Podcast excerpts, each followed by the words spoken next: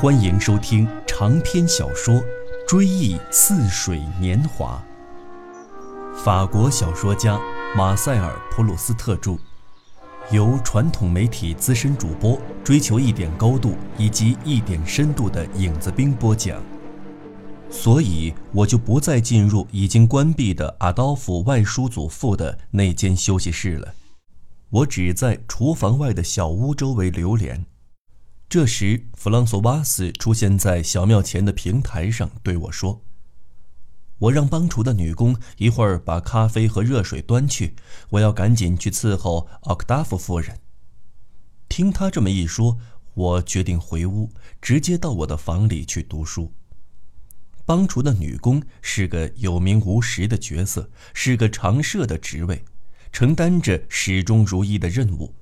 他通过体现它存在的一连串暂时的形态，保证了某种连续性和统一性。因为从来没有一个帮厨女工在我们家连续干满两年以上。我们吃了许多芦笋的那个年头，帮厨女工一般负责削芦笋皮。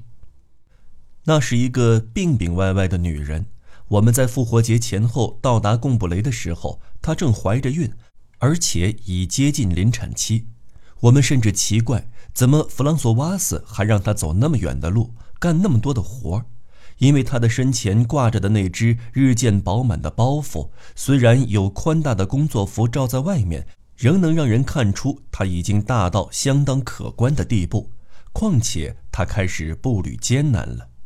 他那身衣裳使人联想到乔托的壁画中几位象征性人物身上所穿的那种宽袖外套。这些壁画的照片，斯万先生曾经送给我过。使我注意到这个特点的也是他。每逢问起有关帮厨女工的近况，他总这么说：“乔托的慈悲图近况如何？”也确实，那可怜的女工因怀孕而发胖，一直胖到脸上，腮帮结实的堆起了横肉，同画里那些更像接生婆的粗壮的处女们不相上下。在阿琳娜圣母寺的壁画中，他们是种种美德的化身。今天我才意识到，帕多瓦寺院里的那些善恶图，还从另一方面跟我们的帮厨女工相像。帮厨女工的形象由于腹部多了一件象征而变得高大起来，但她本人显然并不理解这一象征。她的脸上没有丝毫表情来传达她的美和她的精神意义。似乎他只是抱着一只普通的、沉重的包袱。同样，阿琳娜圣母寺里那幅标题为“慈悲”的壁画，显然也没有让人家想到，画中那位结实的主妇形象正是慈悲这一美德的化身。在贡布雷我的自修室的墙上就挂有这幅画的复制品。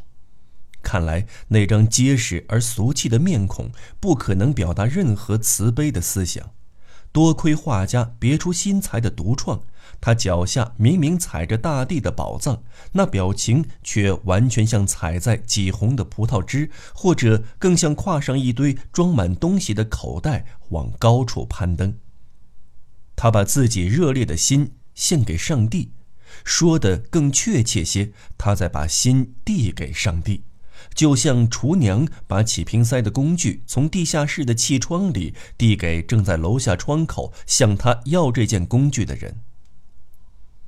贪欲这幅壁画倒也许把贪欲的某种表现描述得更为露骨，但是象征也还是占据太多的地盘，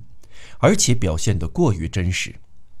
对准贪欲的嘴唇，丝丝吐心的舌被画得很粗，把贪欲张得大大的嘴巴整个填满。为了把蛇含进嘴里，他的面部肌肉全都鼓起来了，就像小孩吹气球一样。贪欲的注意力也引动了我们的注意力，全都集中在嘴唇的动作上，没有给贪婪的思想留下多少回旋的余地。尽管斯万先生对乔托的这几幅壁画推崇备至，我却在很长一段时期内无心欣赏。他送给我之后，就一直挂在自修室墙上。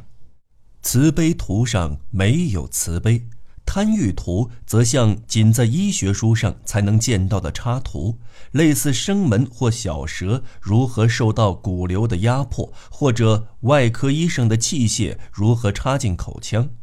而那位象征正义的女子，面色灰暗，五官端正而表情色刻。这恰恰是我在做弥撒时所见到的贡布雷某些相貌漂亮、感情贫乏、虔诚刻薄的中产阶级小姐太太们的写照，而他们中有些人早就充当了不正义的后备军。后来我才懂得，这几幅壁画之所以诡谲离奇的动人心魄，具有特殊的美，是因为象征在其中占据了主要的地位。事实上，象征并没有作为象征来表现，因为象征化的思想是无法表现的。在这里，它是作为真实来表现的，表现为具体的感受或物质的动作，这就使作品的含义更切题、更准确，也使作品的教义更实惠、更惊人。在可怜的帮厨女工的身上，情况也是一样。人们的注意力不也是一再被日益变大的肚子吸引过去吗？还有，人之将死，想到的往往是实际的、痛苦的、昏冥莫辨的脏腑深处，往往想到死亡的阴暗面。这恰恰是帮助女工所呈现的模样，它使我们严峻地感觉到这一面的存在。与其称之为死亡的抽象概念，倒不如说它更像是一个要把我们压扁的包袱，一种令人喘不过气来的绝境，一种急需痛饮的干渴。帕多瓦寺院中的善恶图肯定包含许多现实成分，因为在我看来，他们活生生的像我们家怀孕的帮厨女工，而且我觉得那位女工身上也存在着丰富的寓意。一个人的灵魂往往不参与通过自己才得以表现的美德，这种不参与，至少表面如此，除了有其美学价值外，也还包含一种真实，一种即使不是心理学的，起码也是面相术方面的真实。后来我在实际生活中曾多次有机会遇到过一些真正神圣的悲天悯人的化身，例如修道院里的僧尼。他们一般看来都兴致勃勃，讲究实惠，像忙忙碌碌的外科医生，既不动感情，又果断利索。面对着人类的苦难，他们的脸上并无丝毫怜悯同情的表示，也不怕去触及人们的痛处。那是一张张没有柔情、令人生畏的脸，因真正的善良而变得格外崇高。帮厨女工先端上咖啡，用我母亲的话来说，只配叫热水，然后又把热水，其实勉强有点热气，送到我们房里。这就无意中像谬误通过对比衬托出真理的光辉那样，更显示出弗朗索瓦斯的高明优越之处。那时我早已拿着一本书躺在我自己房里的床上了，几乎全都合上的百叶窗。颤颤巍巍地把下午的阳光挡在窗外，以保护房内透明的凉爽。然而，有一丝反光还是设法张开黄色的翅膀钻了进来，像一只蝴蝶一动不动地歇在百叶窗和玻璃窗之间的夹缝里。这点光亮勉强够我看清书上的字迹，只有神府街上加米拍打香柜灰尘的声音，才使我感到。外面的阳光有多灿烂？弗朗索瓦斯告诉加米：“我的姑姑不再休息，可以暂勿晋升。”那一声声拍打，在炎热季节特有的轰然传音的大气中回荡，仿佛抖落下无数艳红色的星雨，一颗颗飞向远方。此外，还有一群苍蝇，像演奏夏季室内乐似的，在我的眼前演奏他们的小协奏曲，倒跟你在盛夏季节偶尔能听到乐师们演奏的曲调并不一样，但是能让你接着联想到人间的乐声。这种音乐有一种更加不可缺的纽带，把它们同夏季联系在一起。它从晴朗的日子里诞生，只能同晴朗的日子一起复活。它蕴含着晴朗的精魂，不仅能在我们的记忆中唤起晴朗的形象，还能证实晴朗已经归来，确实就在外面，而且已经弥漫人间，唾手可及。我的房屋里这种阴暗的清凉，就像大街阳光下的阴凉处，也就是说，虽暗犹明，同阳光一样明亮。并且给我的想象展示出夏季的全部景象，而倘若我在外面散步，我的感官恐怕也只能品想到其中的一些片段。因此，这种幽暗同我的休息十分合拍。对于常常被书中的惊险故事所激动的我，休息也只像放在流水中一动不动的手掌，经受着急流的冲击和摇撼。但是我的外祖母，即使天气热得彤云四起，即使暴雨骤来，或者只是落下几点雨滴，她都要苦苦劝我出去走走，哪怕我不肯放下手里的书本，至少也得到花园里去阅读，坐在栗树下那个用草席和毡布搭成的凉棚里。我自以为那里足可避人耳目，躲过偶尔有人来访的干扰。我的思想不也像一个隐蔽所吗？我躲在里面，感到很安全，甚至还可以看看外面发生的事情。当我看到外界的某一件东西，看到的意识便停留在我与物之间，在物的周围有一圈薄薄的精神的界限，妨碍我同它直接接触。在我同这种意识接上关系前，它又仿佛飘然消散。好比你拿一件炽热的物体去碰一件湿淋淋的东西，炽热的物体接触不到另一件东西上的潮湿，因为在触及前，水分总是先已气化。我在读书的时候，我的意识同时展现出多种不同的情景，它们斑驳陈杂的，仿佛组成一幅五光十色的屏幕。上面显示出埋藏在我内心深处的种种愿望，乃至于我在这花园角落里眼前所见的纯属外观的各类景象之中，最切近我内心深处，并不断活动着又统帅着其余一切的，是我的信念和我的愿望。我相信我正读着的那本书里有丰富的哲理，蕴藏着美。我但求把它们占为己有，不管那是什么书，因为即使那本书我是在贡布雷镇上的布朗什杂货铺跟前一眼瞥见之后买的，那铺子离我家较远，弗朗索瓦斯不可能像上加密杂货铺里那样去买东西，但是他们的书籍品种却比较齐全，赶得上文具店和书店。门口的那两扇门板比教堂的大门更神秘，更引人浮想联翩。上面琳琅满目的挂着许多期刊和小册子，我发现那本书就挂在其间。我之所以选中它，是因为早先听到老师或者某位同学提到过。当时在我的心目中，那位同学看来已经深得真和美的奥秘，而我对真和美还只有模糊的感觉，只有一知半解。认识真和美是我的思想所追求的目标，虽然不很明确，我却念念不忘。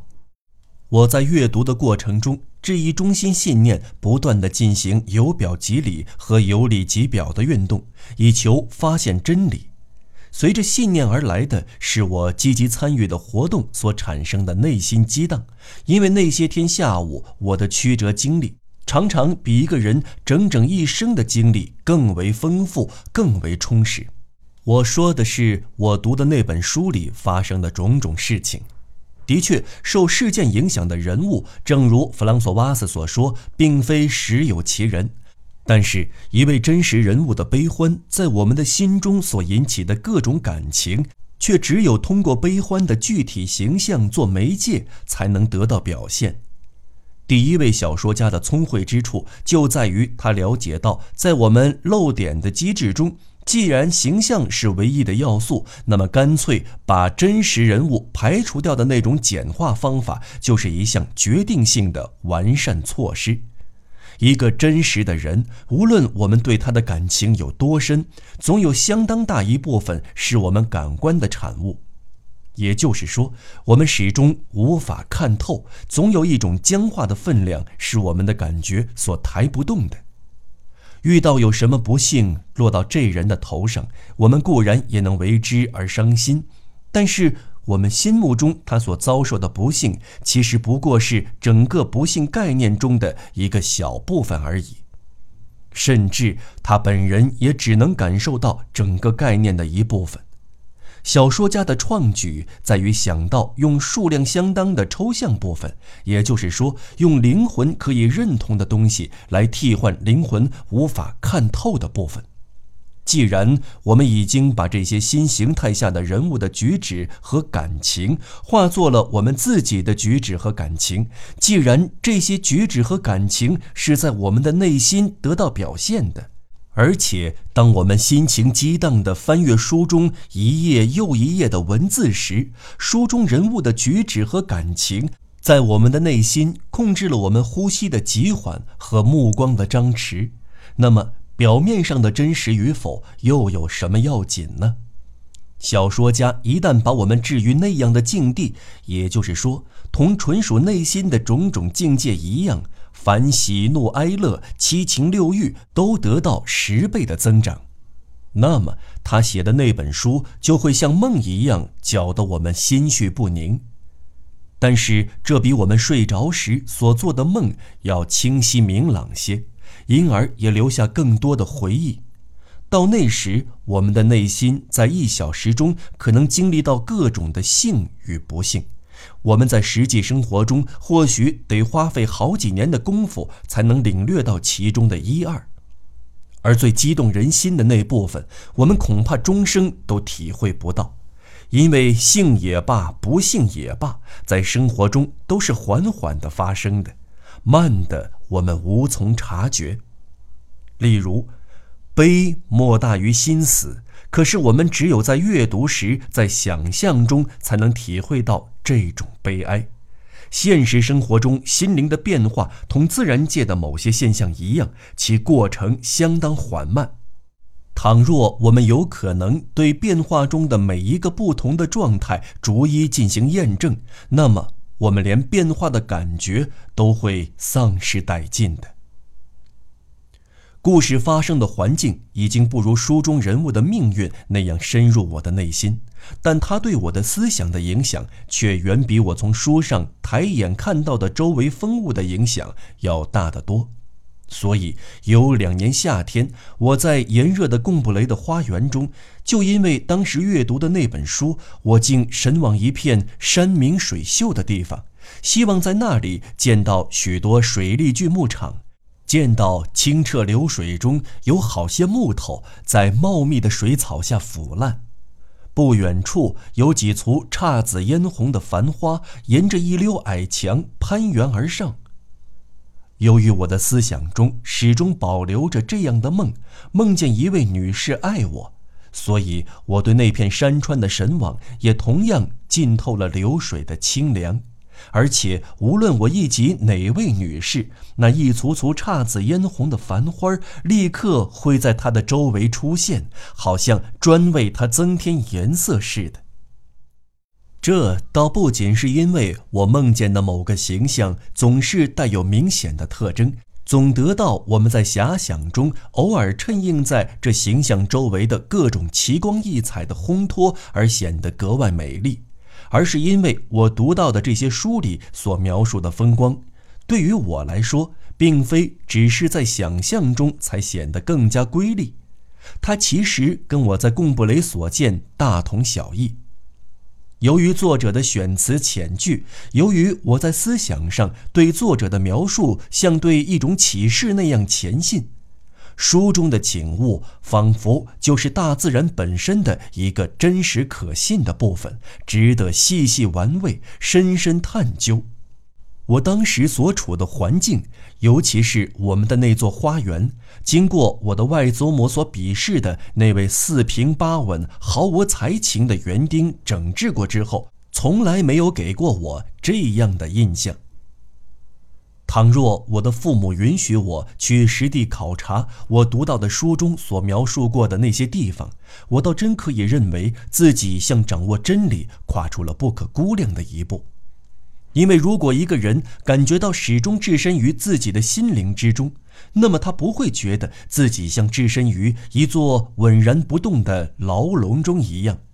而会觉得自己像同牢笼一起卷入无休无止的飞跃，力求冲出牢笼，达到外界，同时惶惶苦失的始终所听到的自己周围回荡着的一种声音。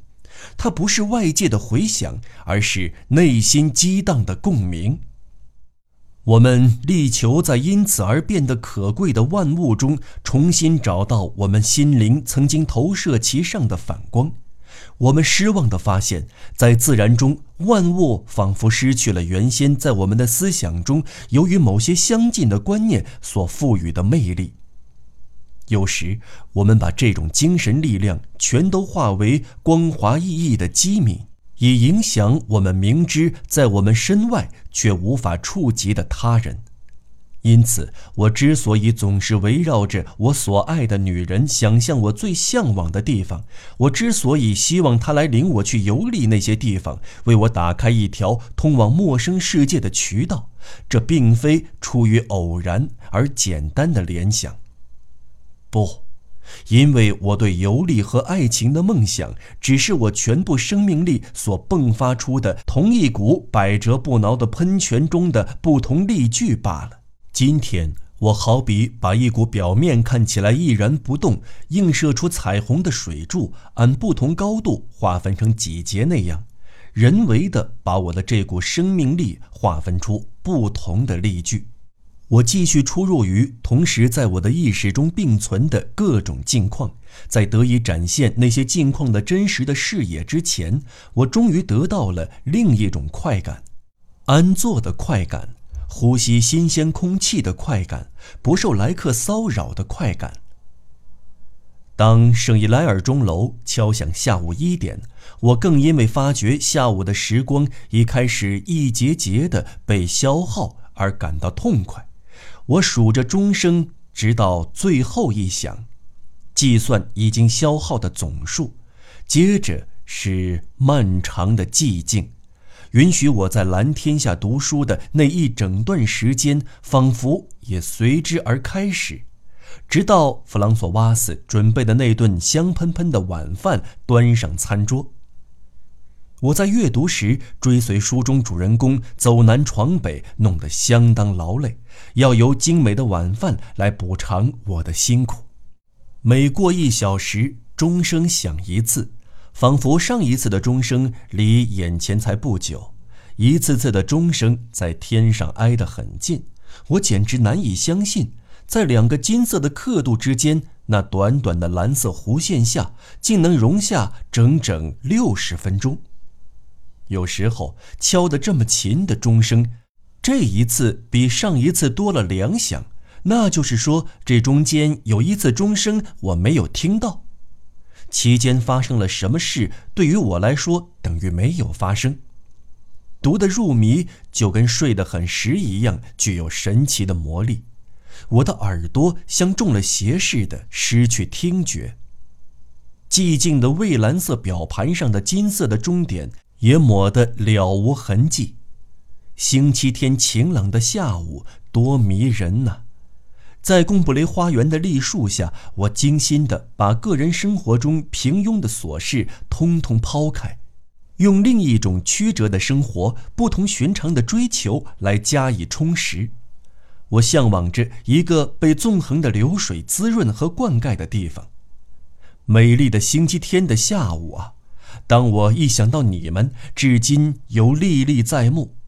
确实，当初我把书一页页往下读的时候，白日的炎热在逐渐消散的时候，你们就已经把那种不寻常的生活裹了起来，让它逐渐的一点一点的结晶。这个晶体变化极慢，里面贯穿着枝头的绿叶和你们静悄悄的回荡着声响的香气宜人的透明的每一个终点。你们把那种生活保存了下来。